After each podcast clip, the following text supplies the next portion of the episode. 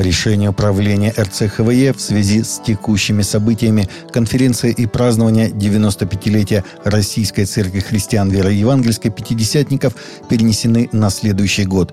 Конференцию 2022 планировалось провести с 6 по 9 октября этого года. Новые даты и место конференции с 3 по 5 мая следующего года в Москве. Главная тема не изменится. «И помни весь путь твой, которым вел тебя Господь Бог твой». Книга Второзакония, глава 8, стих 2. Организатор «Централизованная религиозная организация» Российская Церковь Христиан Веры Евангельской Пятидесятников. Российский Объединенный Союз Христиан Веры Евангельской Пятидесятников РосХВЕ рассмотрит вопрос о создании одного или нескольких епархиальных управлений на территориях, изъявивших на референдумах желание присоединиться к РФ, сообщил РИА Новости начальствующий епископ Союза Сергей Ряховский – Вопрос о принятии каждой обратившейся церкви будет вынесен на правление РосХВЕ, которое в соответствии с нашим уставом и уполномочено принимать религиозные объединения в состав РосХВЕ по аналогии с ситуацией на Крымском полуострове, где создано специальное епархиальное управление РосХВЕ. Когда будет определена законодательная база, мы рассмотрим вопрос о создании одного или нескольких новых управлений. В целом, евангельских верующих на указанных территориях проживает довольно много, по разным оценкам, от 10 до 25% населения, сказал он РИА Новости.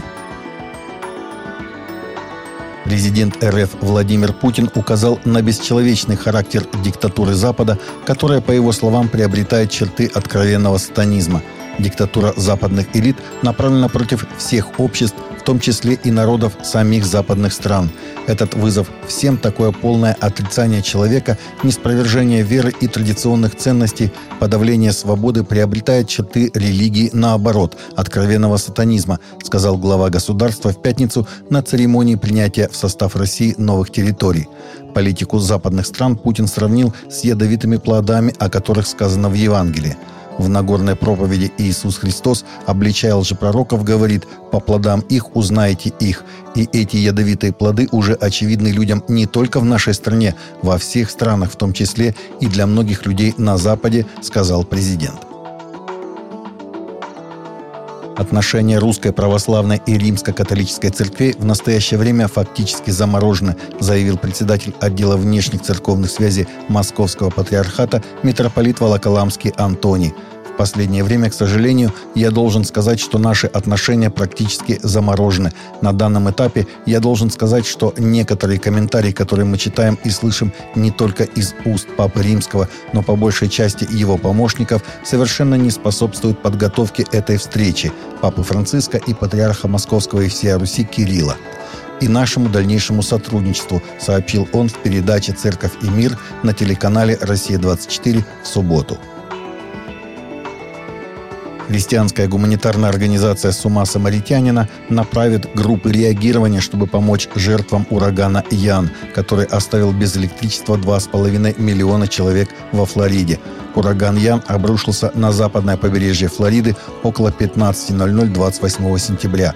В среду шторм четвертой категории оставил без электричества более 2,5 миллионов домов, в основном в юго-западных и центральных регионах штата – Примерно через 90 минут ураган во второй раз обрушился на сушу к югу от Пуанта-Горда со скоростью ветра 145 миль в час.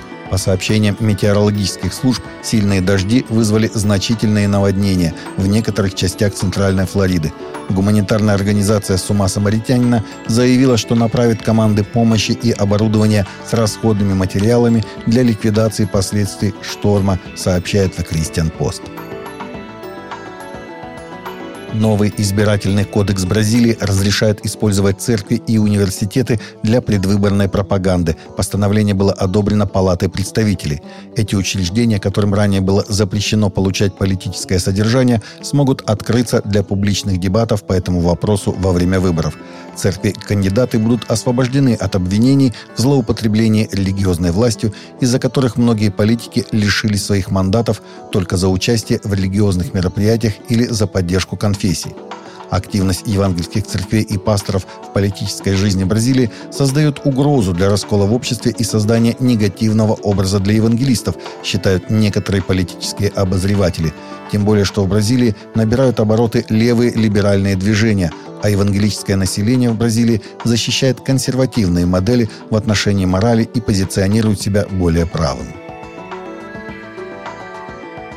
Таковы наши новости на сегодня. Новости взяты из открытых источников. Всегда молитесь о полученной информации и молитесь о мире и о мире в сердцах.